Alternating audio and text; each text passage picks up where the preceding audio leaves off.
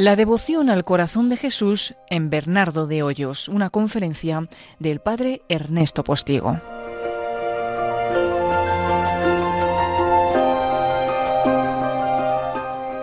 Lo que vamos a decir tiene evidentemente una relación muy grande con el corazón de Jesús, porque al fin y al cabo Bernardo de Hoyos es el primer apóstol del corazón de Cristo en España. Es el primer apóstol, que comienza, diríamos, esta espiritualidad. ¿Quién fue Bernardo de Hoyos? Bernardo de Hoyos tiene la ventaja para mí de ser, en primer lugar, pues un santo joven. O sea, la santidad, sin duda alguna, que es algo magnífico, pero sobre todo cuando la posee un joven. Bernardo de Hoyos muere a los 24 años, tiene toda la fuerza de la juventud y, como veremos, lo va a dedicar de una manera impresionante, dándose a fondo perdido los dos años y medio que le toca propiamente desde que el Señor le encarga esta tarea, pues se va realmente a, derramar, como él dice, hasta la última gota de sangre con tal de salir con esta tarea de extender por toda, por toda España, entonces, él, la devoción al Sagrado Corazón. Es, como digo, el primer apóstol del corazón de Jesús. ¿Qué es apóstol? Apóstol saben que significa enviado. Bernardo de Hoyos toma esta tarea no como algo que se le ocurre a él, una ocurrencia que tuvo, sino sencillamente ve que el Señor le envía, le da esa tarea. Entonces va a hacer algo que le, diríamos de algún modo le es mandado por el Señor. No es una ocurrencia que tuvo este muchacho, sino es toda una misión. Apóstol, por tanto, enviado por Jesucristo de la devoción al corazón de Jesús. Yo comprendo que la palabra devoto entre nosotros, pues a veces se menosprecia un poco. Este es un devoto, una devota, un poco en plan peyorativo. Ser devoto es algo muy serio. En la palabra devoto, como saben, y así lo dice Menéndez, Menéndez Pidal en la, en la historia de España, los devoti, o solduri que llama él, eran gente que acompañaban a sus señores, eh, sobre todo se da en Cantabria, acompañaban a sus señores durante toda la vida en la guerra y se comprometían a no sobrevivirle después de la muerte, como diciendo, muere el Señor, ya mi vida se acabó, perdió el sentido. Este es el sentido profundo de un devoto. Por tanto, el padre Hoyos cuando fomenta esta devoción al corazón de Jesucristo, lo hará de esa manera, entregándose a fondo perdido. Y lo va a hacer en España. Yo nada más quisiera sacar esta, es una, un pequeño detalle, pero que importa. España, entonces, fijar, fíjense que estamos en 1711, primero del siglo XVIII. España no es la península ibérica, es muchísimo más. España es desde México hasta Argentina, quitando Brasil, todo eso es España entonces. Parte de Estados Unidos es España, toda la península luisiana, eso era España. Todas las Antillas, Cuba, Santo Domingo, las, Islas Filipinas, es decir, el Señor cuando dice reinaré en España, en la famosa gran promesa del Padre Hoyos, no se refiere solamente, a, diremos, al momento actual, sino es una España inmensa, ¿eh? todavía no se han independizado, pasará un siglo entero para que se independicen las colonias americanas, Venezuela, etcétera. El padre Hoyos nace en Torrelobatón. Torrelobatón es un pueblecito de Valladolid, entonces era relativamente importante. Su padre es el secretario del ayuntamiento, lleva una vida sencilla, pues un niño como otro cualquiera. Tiene, eso sí, una gran afición al estudio, quizás porque su padre, al ser secretario notario del ayuntamiento, tiene una pequeña biblioteca y eso pues le, va metiendo la afición a los libros. Cuando tiene diez años, sus padres le mandan a, estudiar al colegio que teníamos nosotros en Medina del Campo. Ahí hace el primer, primer año de gramática. Y hay un episodio muy bonito que indica lo que va a ser este muchacho. Era un muchacho tremendamente audaz su tío, el tío Tomás, hermano de su padre, le había hablado de un gran colegio que tenían los jesuitas en Madrid, que era probablemente el mejor colegio de España, probablemente, que era el famoso colegio imperial. Y este niño, con once años, sin decir nada a su tía con la que vivía, Pues un buen día tiene tal ansia de, formarse bien y de ir a conocer aquel gran colegio de que le habían hablado, que se coge un burro y ni corto ni perezoso con once años hasta Madrid. En Madrid para enterarse de este colegio y poder ingresar en él. Afortunadamente lo encuentra su tío, lo remite a Torrelobatón y allí es cuando los padres caen en la cuenta de que este chico pues tiene un interés enorme y hay que formarlo muy bien. Lo envían a Villagarcía de Campos. Villagarcía de Campos tenía también un gran colegio, sobre todo en ciencias clásicas, estupendo. Y ahí va a hacer, como quien dice, el bachillerato. Los, mm, serán tres años de gramática, humanidades y retórica. Vivían junto con los novicios. Cuando está, ya tiene 15 años, él siente la vocación de jesuita al ver a aquellos jóvenes que como daban catequesis en las parroquias de los pueblos cercanos, como eh, ayudaban en los hospitales, lo que son las pruebas de un novicio jesuita, pues Bernardo los mira con cierta pasión, con cierta ilusión, si yo fuera uno de ellos, y efectivamente decide entrar jesuita pide permiso a sus padres. Sus padres no se lo dan porque le consideran demasiado pequeño. Pero una de las cualidades de Bernardo de ellos era la tenacidad eh, enormemente tenaz en aquello que emprendía. No se lo conceden. Al cabo de tres años, de tres meses, vuelve de nuevo a la carga. Y ya eh, hablan con los vecinos, pues sí, este niño, aunque es pequeñito de estatura, pero como decía uno de los vecinos, es todo un hombre, aunque es pequeño de estatura. Efectivamente le conceden el permiso. Llega a Villagarcía, todo contento, le presenta al padre rector el permiso por escrito, ¿Y cuál sería su pena cuando le dice el padre rector, pues lo siento Bernardo, pero no te podemos admitir? ¿Cuál era la causa? Pues que según ellos eh, Bernardo era un poco débil de salud, no tienes fuerzas para los trabajos grandes que se necesitan en la compañía. Bueno, otro se hubiera desanimado, Bernardo no. Entonces, él ve que hay en Villagarcía, era, diríamos, una residencia también, además de novicios, ya jesuitas mayor se retiraban allí, encuentra al padre Félix de Vargas, que era un hombre muy importante, un jesuita había sido visitador de la orden provincial, un hombre de gran peso, y le cuenta su pena. El padre Félix de Vargas intuye que aquel niño tiene madera, diríamos, ¿no? Y entonces, efectivamente, le apoya y lo admiten. En el año 1726 entra Bernardo en el noviciado, hace los dos años de noviciado normal. Luego hará tres años de filosofía en Medina del Campo y luego cuatro de teología en Valladolid, que es donde va a tener, ¿verdad?, esta revelación, diríamos, del corazón de Cristo que le pide esa tarea. El Señor sabe hacer muy bien las cosas. Y entonces, ¿qué es lo que hace Jesucristo? Pues va preparando a este muchacho, que tiene entonces 16 años cuando comienza el noviciado, lo va preparando para la gran tarea que le va a dar cuando tenga 22, ya en Valladolid. ¿Cómo lo prepara? Pues en primer lugar, los que, muchos de los que están aquí seguro que han oído hablar de ello, una purificación muy fuerte del corazón, que es lo que llama San Juan de la Cruz, la noche del sentido. ¿eh? La noche del sentido es una purificación estética fuerte. Bernardo la padece siendo novicio en Villagarcía. ¿Eh? La, la, cuaresma de 1727 para Bernardo supuso una purificación muy fuerte del corazón. Llega Medina del Campo y entonces es cuando el Señor va a purificar enormemente a aquel muchacho con la noche del espíritu, que es eh, fuertísima, son unas purificaciones de tipo pues místico. ¿eh? Con eso ya Bernardo tiene, diríamos, una plataforma interior muy fuerte, ¿no? Para la tarea que dentro de unos años le va a dar el Señor. Una vez purificado de, con esas dos pruebas, el Señor le concede la gracia de lo que se llama, si han leído Santa Teresa, el desposorio espiritual, que son, en términos de Santa Teresa, son las sextas moradas.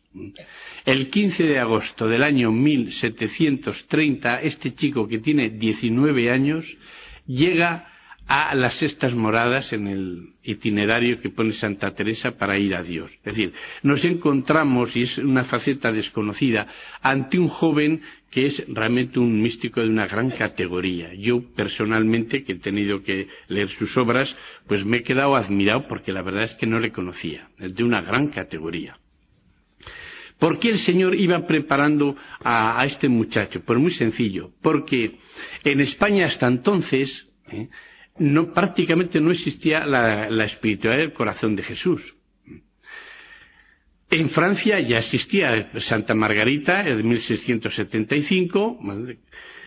Viene toda la, la, vida de Santa Margarita con el padre San Claudio de la Colombier. Eh, se va fomentando esta espiritualidad en Francia, pero en España prácticamente no existía. De tal manera que llega a decir el, que es el primer biógrafo de Bernardo de Hoyos, dice, cuando en otros países ya es mediodía en España apenas se ha comenzado a amanecer en este sentido, de que esta espiritualidad del corazón de Cristo, pues la vivían algunas almas en particular, sobre todo si tenían cierto contacto con los monasterios de las Salesas, pero a nivel, diríamos, de masas, en absoluto no existía. Y es la tarea que le va a dar el Señor Notemos que estamos en la época del jansenismo. Cierto que el jansenismo tuvo una virulencia muy fuerte, como saben, en Francia. En España se iba metiendo solapadamente. Y este, el jansenismo lo que hacía era sencillamente alejar a los hombres de Dios. ¿eh? Con aquellas, presentaba un Dios eh, ante el cual dice, ¿cómo tú te vas a atrever a, comulgar? Pero ¿quién eres tú para...? Eh? Y entonces, ¿qué pasaba? Que, que, los hombres, diríamos, se alejaban de Dios.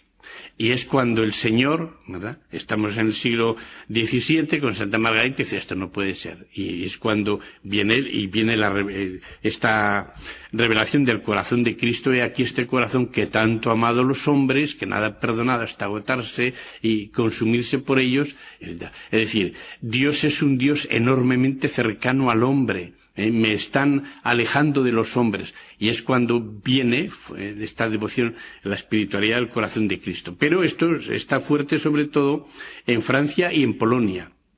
En España, como digo, empezaba entonces con el padre Bernardo de. ¿Cómo se encuentra Bernardo de con esta espiritualidad del corazón de Jesús? Es muy interesante. Y aquí entra en juego, pues, el padre Agustín de Cardaveraz. El padre Agustín de Cardaveraz, que es el primero que, el que predica ese sermón primero en, de, en toda España, aquí en Bilbao, es tres o cuatro años anterior a Bernardo de. De hecho, nunca coincidieron en los estudios. Estando aquí en Bilbao de profesor de gramática en nuestro antiguo colegio de los jesuitas de Bilbao, el padre Cardávera le escribe a Bernardo de Hoyos, que está haciendo teología en San Ambrosio de Valladolid, en el colegio nuestro. Mira, Bernardo, cuando estuve yo allí haciendo la teología, pues había un libro muy interesante que ahora necesito, porque el ayuntamiento bilbaíno me ha encargado que predique la fiesta del Corpus. Entonces, en ese libro viene una serie de datos muy interesantes sobre el Corpus. Sácame un extracto y envíamelo.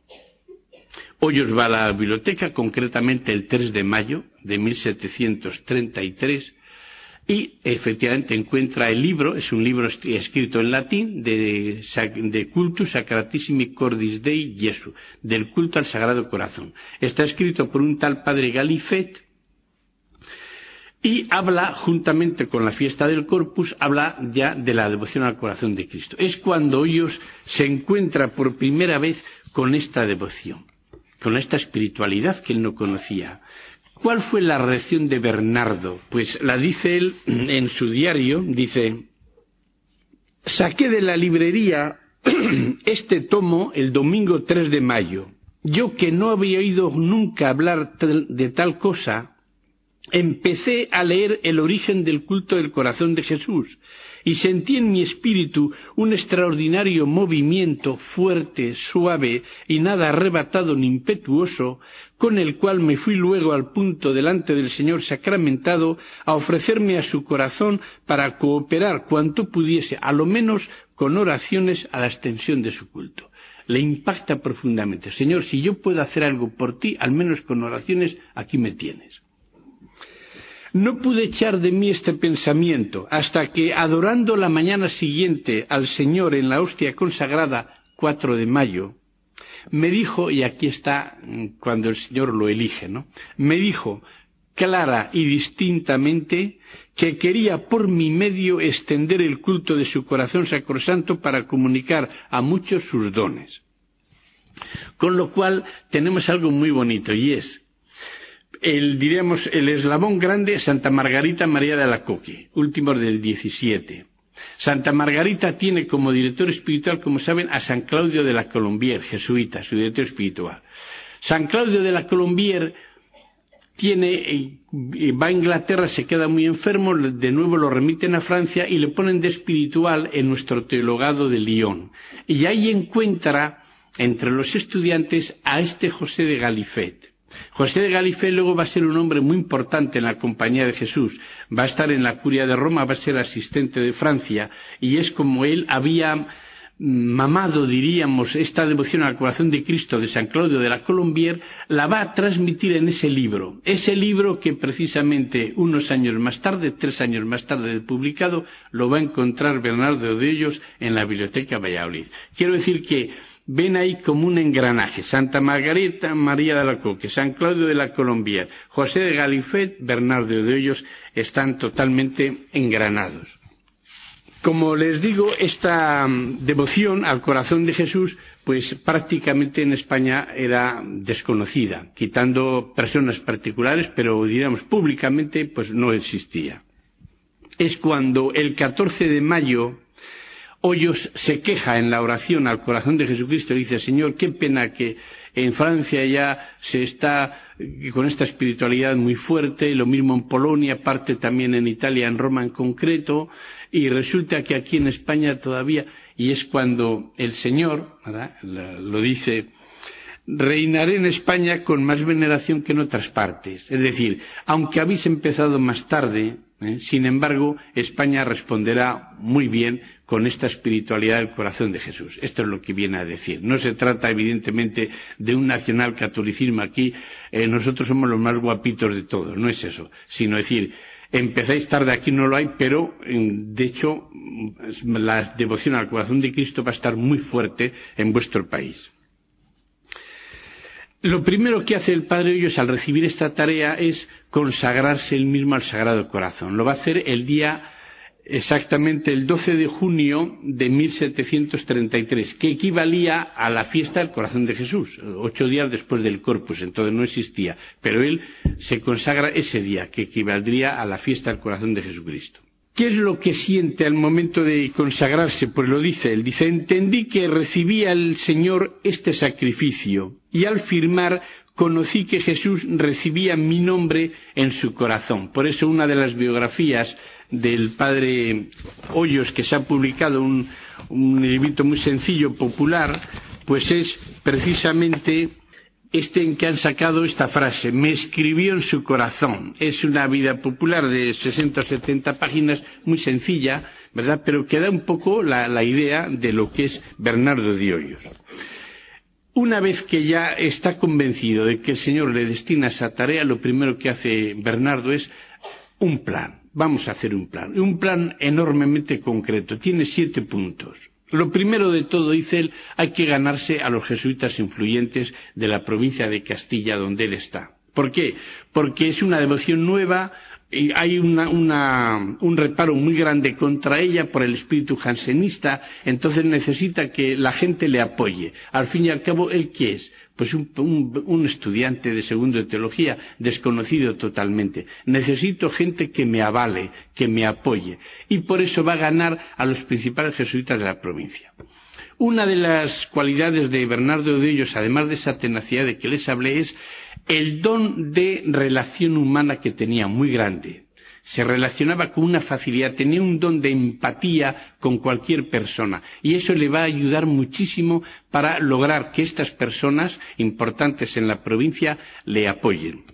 Y efectivamente logra el apoyo del que estuvo en la congregación general anterior, un hombre muy importante, el padre Villafañe, luego eh, logra también convencer al padre provincial, a sus dos padres maestros que tuvo de novicios, de tal manera que ya una serie de jesuitas importantes le avalan y le van a, a proteger en esta extensión de la espiritualidad del corazón de Jesús. Ganarse los jesuitas y más influyentes. Pero ¿Cómo dar a, conocer esta espiritualidad? Sencillamente hay que escribir libros. Y es lo que va a hacer Bernardo de Ellos.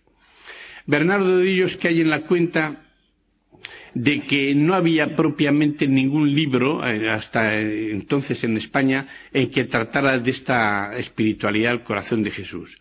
Él es un estudiante, entonces lo que hace es, le pide a su director espiritual, padre Juan de Loyola, le pide que redacte un libro sobre el corazón de Jesús. El padre Loyola tenía muchísimo trabajo, era rector entonces en el Colegio Nuestro de Segovia, le dice al principio que no, pero con esa tenacidad de Bernardo, pues al final acaba diciendo que sí, y es cuando publican ese libro que he visto que les han entregado a la, a la entrada. Se titula Tesoro Escondido. El redactor de ese libro, ese libro tiene un redactor y un autor. ¿Eh? El redactor del libro es Juan de Loyola, el padre Juan de Loyola, que es el director espiritual del padre Hoyos, un hombre extraordinario.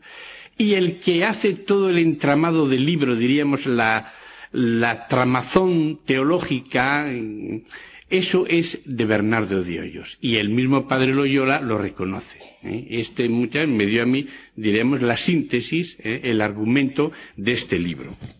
Que, como digo, es un libro que desde el punto de vista histórico es muy importante, porque es el primer libro que se publica en España ¿eh? en la edición de 1734, que es la que hemos reeditado al pie de la letra. En este libro que acaban de darles he añadido, con motivo de la beatificación, unas 20 páginas sacadas de los escritos de Bernardo de Hoyos. ¿eh? Tenemos ya el libro del tesoro escondido, pero mucha gente estamos en el siglo XVIII, no lo olvidemos. Muchísima gente en España no sabe leer ni sabe escribir.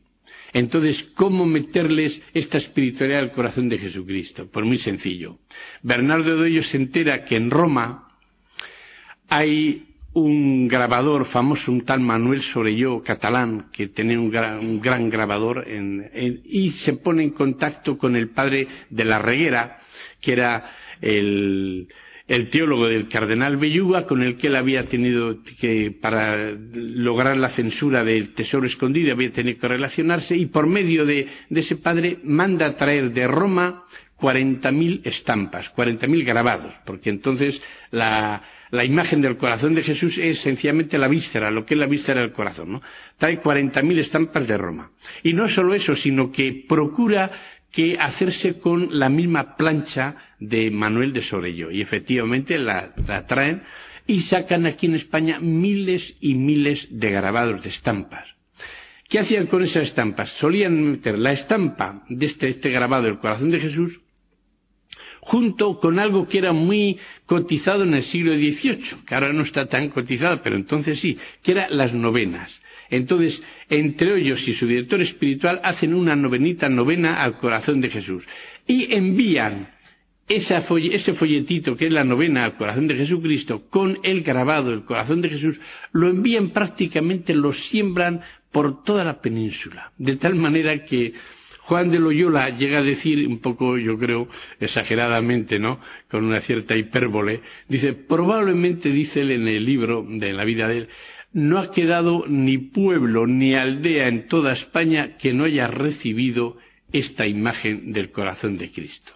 Tenemos, por tanto, ha ganado ya los principales jesuitas de la provincia, ha escrito el libro del tesoro escondido. Vienen ya las grabados y las estampas, pero las masas como tales las contactaban fundamentalmente los famosos misioneros populares. Las misiones populares que a los que somos mayores las hemos conocido todavía, ¿no? Entonces hay un gran jesuita que se llama el padre Calatayud, que era un gran misionero. Estuvo 40 años misionando España y Portugal, ¿verdad? Se pateó toda la península ibérica con unas grandes misiones de miles de personas que le oían. El gran misionero del siglo XVIII. Entonces le pide a este misionero que al final de las misiones hable de esta espiritualidad para entonces nueva del corazón de Jesucristo. Y efectivamente es lo que hace eh, Calatayud. Después de las misiones hablaba de esta espiritualidad y para fomentar la perseverancia lo que hacía era sencillamente crear congregaciones que se llamaban así congregaciones del corazón de Jesús, que luego pasan a cofradías, pero el título original es Congregaciones del corazón de Jesús. La primera que él hace es en Lorca, 1734. Luego misiona toda Asturias y dice, al terminar las misiones de Asturias, tiene una frase muy bonita que dice, he dejado en Asturias algo más de un centenar de eh, congregaciones de Sagrado Corazón. Esto es probablemente lo que más ayudó para extender esta espiritualidad entre el pueblo de Dios, las misiones populares. Pero Bernardo de ellos tiene unas miras muy altas. Es un muchacho que no se conforma con cualquier cosa.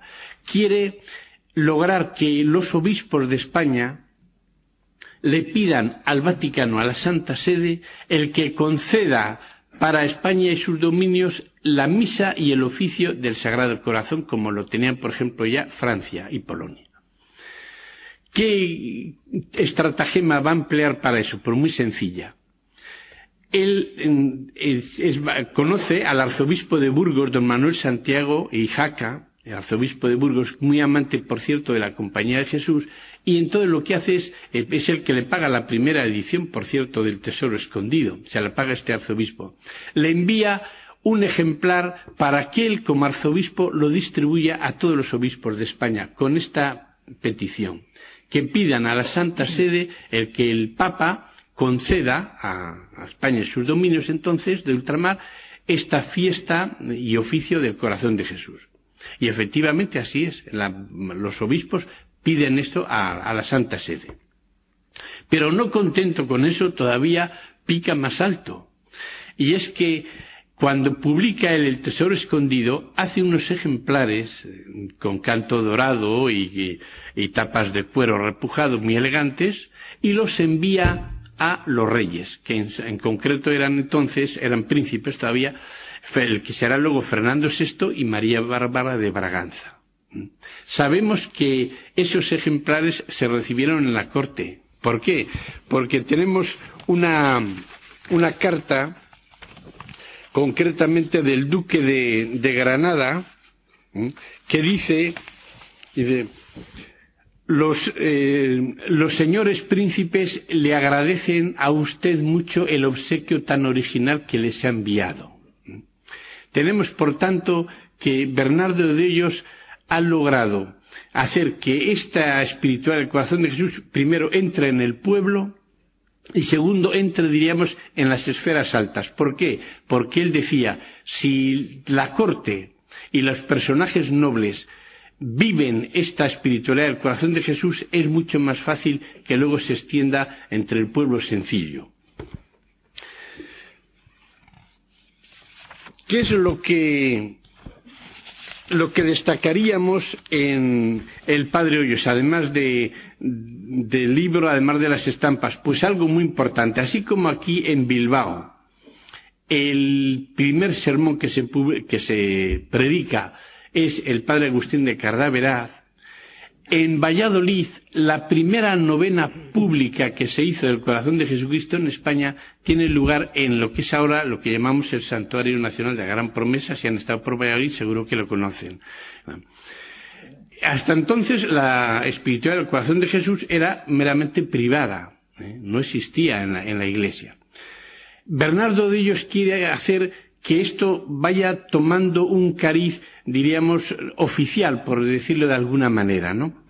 Y entonces se le ocurre, voy a hacer una novena pública en, en, concreto en Valladolid, que es donde él estaba. Él acaba de terminar el cuarto curso de teología y prepara una novena para el mes de junio, estamos ya en 1735.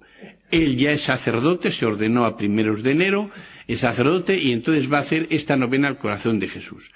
La preparan con toda ilusión, antes mandan esta novena por muchísimos pueblos y capitales, pero él la va a hacer de una manera pública y solemne. Habla con el padre rector del Colegio de San Ambrosio, donde él es un estudiante ya terminando la carrera de cuarto de teología, y le dice el padre rector, mira Bernardo, yo creo que me pides la iglesia, eh, que es el actual santuario, bastante grande, para esto. Como es la primera vez que, se va a hacer, yo creo que nos va a quedar muy ancha. ¿eh? Es mejor que tomes una capilla. Al lado de la, del Santuario Nacional hay una capilla, como te pasaba en todos los colegios de jesuitas, la capilla de las congregaciones marianas, más pequeñita, y ahí efectivamente es donde se va a hacer esta primera novena al corazón de Jesús. Bernardo hizo pintar un cuadro que es el primero prácticamente que hay en España, un cuadro del corazón de Jesucristo, que es sencillamente lo que es la víscera del corazón y lo expusieron en la capilla actual de la, lo que se llamaba Capilla de las Congregaciones Marianas, que están bordeando con el Santuario Nacional de la Gran Promesa. Escribiendo, lo, después que pasa este, diríamos, este experimento de su primera novena, dice él, el primer día de la novena hubo un concurso mayor del que se esperaba. Se dio noticia de la devoción del corazón sagrado la cual se fue extendiendo en las pláticas de los días siguientes, en los cuales fueron mayores los concursos. El último día estuvo patente el Santísimo, por la mañana y por la tarde. Las misas fueron más que otros días. Vinieron a cantar la misa que fue del sacramento el señor Chantre con otros dos canónigos con las insignias del cabildo. Los músicos, en quienes ha aprendido la devoción, mostraron su afecto en la pompa y majestad con que entonaron la música y sobre todo el villancico al Sagrado Corazón. El sermón espiritual fue espiritual y gustoso. Leyóse el párrafo tercero del Tesoro Escondido. En ese librito que les han dado, si se dan cuenta, tiene cinco capítulos, que pone cinco párrafos. El tercer capítulo es el más importante, donde él explica con mayor profundidad lo que es esta nueva espiritualidad del corazón de Jesús. Por eso dice, se leyó el capítulo, el párrafo tercero del Tesoro Escondido. Y hecha la novena, y advirtiendo al auditorio que se les pondría la imagen del corazón en la iglesia, y lo de las comuniones los primeros viernes de mes, como también el convite de la novena para otro año, se reservó el Señor. Todos claman entre los nobles por estampas del corazón sagrado, cuya devoción se ha publicado, de modo que todos los de casa y algunos de los de fuera admiran el suceso por milagroso y que manifiesto anda aquí el dedo de Dios. Las limosnas para la novena, música, etcétera, han sido mayores de lo que se necesitaba y esperaba. En fin, el corazón sagrado del Salvador se ha dejado conocer y a lo menos ha abierto la puerta para que se pueda hablar francamente de su causa en los púlpitos. Eh, ha abierto la puerta y efectivamente a partir de entonces ya comienza de una manera pública a hablarse de la devoción al corazón de Jesucristo. Eh, podemos decir que esta novena fue el pistoletazo de salida porque a los pocos años ya se hacía la novena en muchas ciudades y en muchos pueblos. El padre Hoyos, una vez que termina esta novena, pues para ver un poquito ya cómo termina su vida, es joven, tiene entonces exactamente 24 años recién cumplidos, termina la teología, y tiene que hacer lo que los jesuitas llamamos tercera aprobación, que es una especie como de segundo noviciado al final de los estudios. Eso lo hacían en el mismo Valladolid, en lo que es el, antiguo colegio de San Ignacio.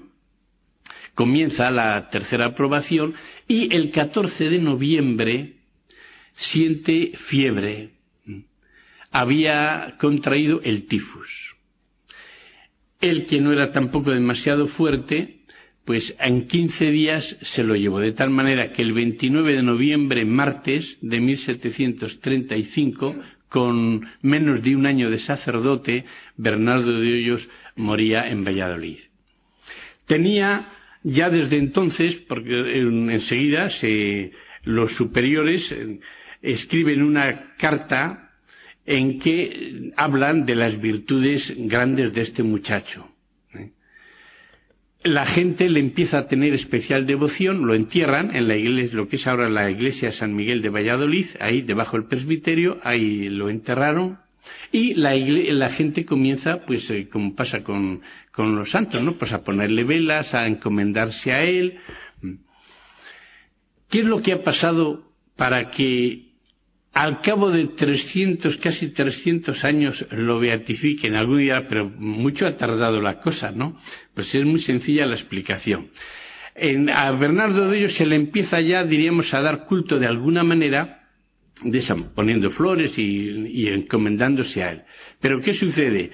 Que al poco tiempo de morir Bernardo de ellos, Carlos III expulsa a los jesuitas de España. Al poco tiempo, no solamente los jesuitas han sido expulsados de España, sino que el mismo Papa, como saben, extingue la compañía en la Iglesia. Hasta el año 1815, en que pocos años antes Pío VII de nuevo resucita la Compañía de Jesús, hasta el año 1815 no vienen los jesuitas a España. En ese siglo los jesuitas hemos tenido cuatro expulsiones. ¿Eh? Cuando el tiempo riego de 1808, Isabel, eh, II, etc. Cuatro veces nos echaron de España, con lo cual este movimiento en favor de Bernardo de Ellos, que había comenzado al poco de morir, prácticamente se iba extinguiendo por las circunstancias que se estaban viviendo de tipo de provisionalidad, ya que en, un siglo nos echaron cuatro veces de, nuestra querida patria, ¿no? Entonces, llega al final del siglo XIX, 1895, y el padre general de los jesuitas, que es Luis Martín, un español de, Palencia, viendo y estudiando un poquito la figura de Hoyos, dice, merece la pena meter esto en eh, la, la, causa de beatificación. Y es cuando en 1895 se incoa la causa de beatificación en la diócesis de Valladolid porque Bernardo de Hoyos era de Torrelobatón, provincia de Valladolid, entonces se hace ahí en esa diócesis.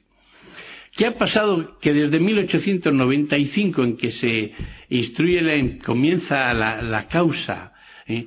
hasta el año pasado, ¿eh? han pasado pues, un siglo.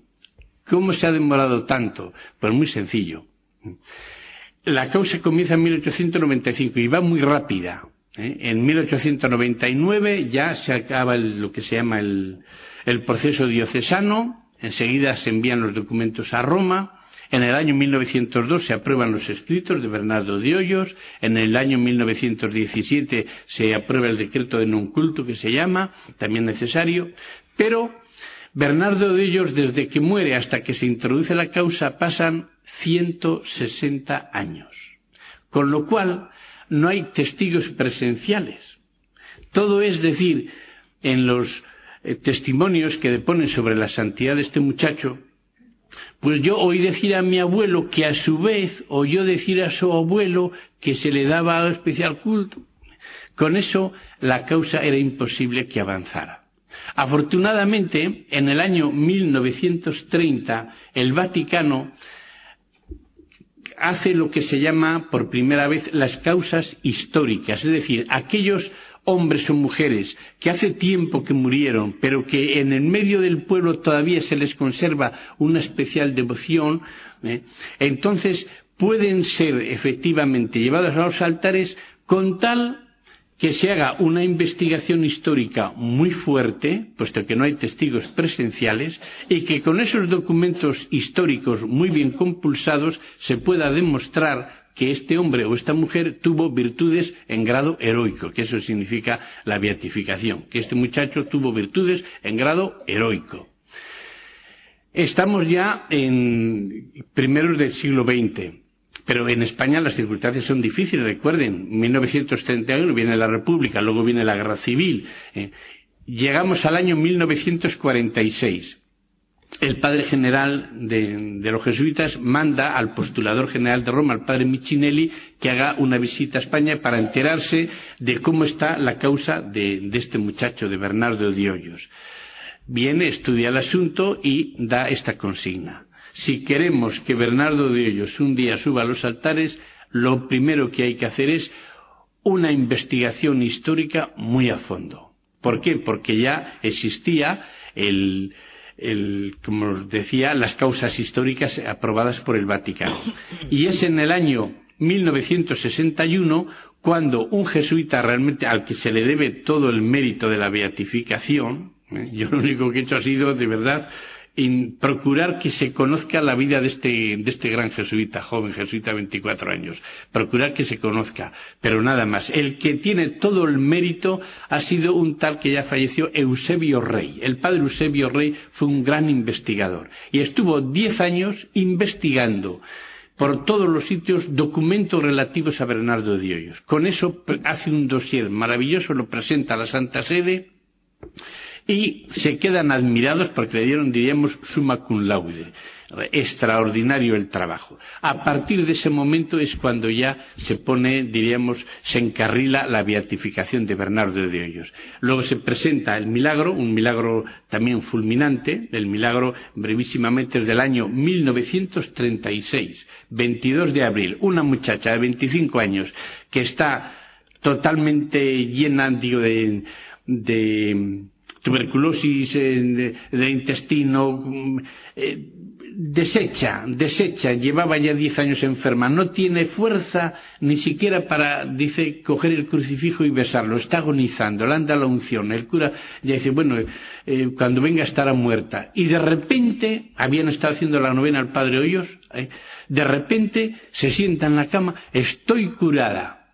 Esta es Mercedes Cabezas, 25 años, una curación repentina. Por eso el Comité Internacional de Médicos, que es el que estudia esto en Roma, todos por unanimidad han reconocido que es una curación realmente imposible humanamente de que pueda producirse, ¿no? realmente ha habido unanimidad en la consulta médica. Y es a raíz de ese momento en que se ha probado ya ese milagro cuando Benedicto XVI, concretamente el 17 de enero del año pasado, de 2009, firma el decreto de beatificación.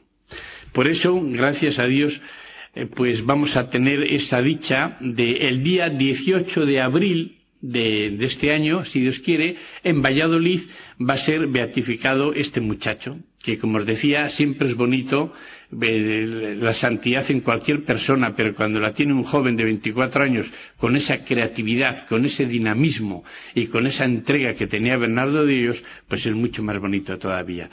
Eh, yo de mi parte les invito a que vayan allá el 18 de abril.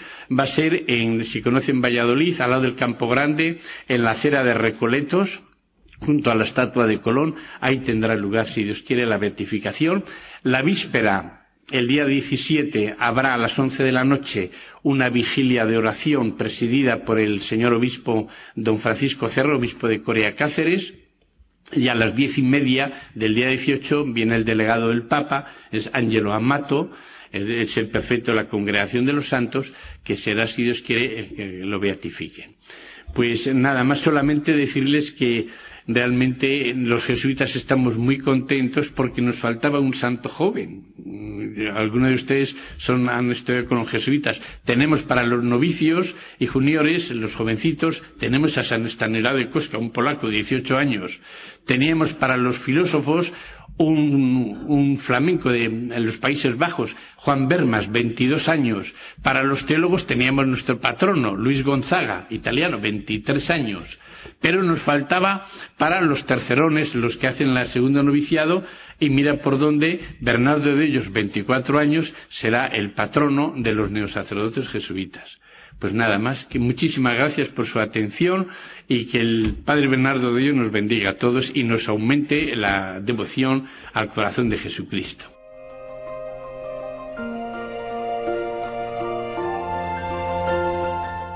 Así finaliza en Radio María esta conferencia del Padre Ernesto Postigo titulada La devoción al corazón de Jesús en Bernardo de Hoyos.